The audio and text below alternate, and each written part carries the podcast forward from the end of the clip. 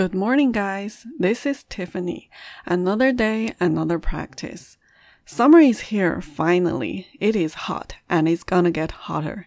And today we'll be learning how to ask others summer plans. 那今天我们要来练习的就是如何询问别人的暑期计划，以及如何回答。那问句呢，我们可以这样说：Number one, what are your plans for summer？ 非常直接的问别人：“你暑期的计划是什么呢？”What are your plans for summer? OK，接下来我们看一个更加口语化的用法：What are you gonna do for summer？那这里的 gonna 其实就是一种很口语的表达啊，等于 going to。What are you gonna do for summer？你暑期要干嘛呢？Number three, what are you up to for summer？在这里的表达啊，我们用到了 up to，就更加的地道了。问的其实也就是你暑期要干嘛？What are you up to for summer？好，接下来我们看该如何回答。当你有一个非常明确的计划时，我们可以这样说：Number one, we'll spend two weeks traveling around Beijing, then come back at the end of August。这句话虽然比较长，但它用的都是相对简单的单词。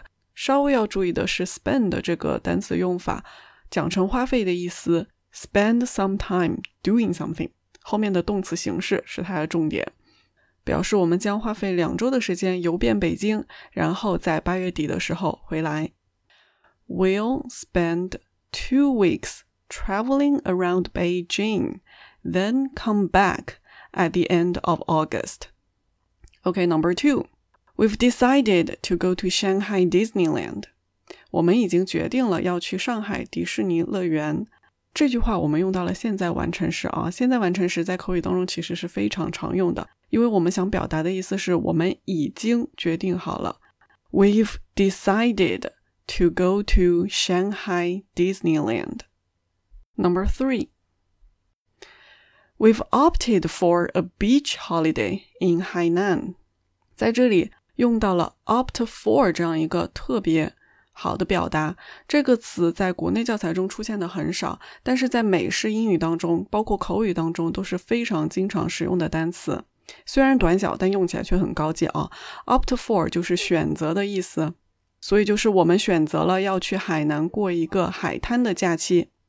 We've opted for a beach holiday in Hainan. Number four.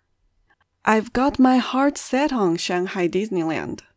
在这里，我们用到的是 have one's heart set on something 这样的一个表达，表示某人强烈的渴望某件事情。I've got my heart set on Shanghai Disneyland。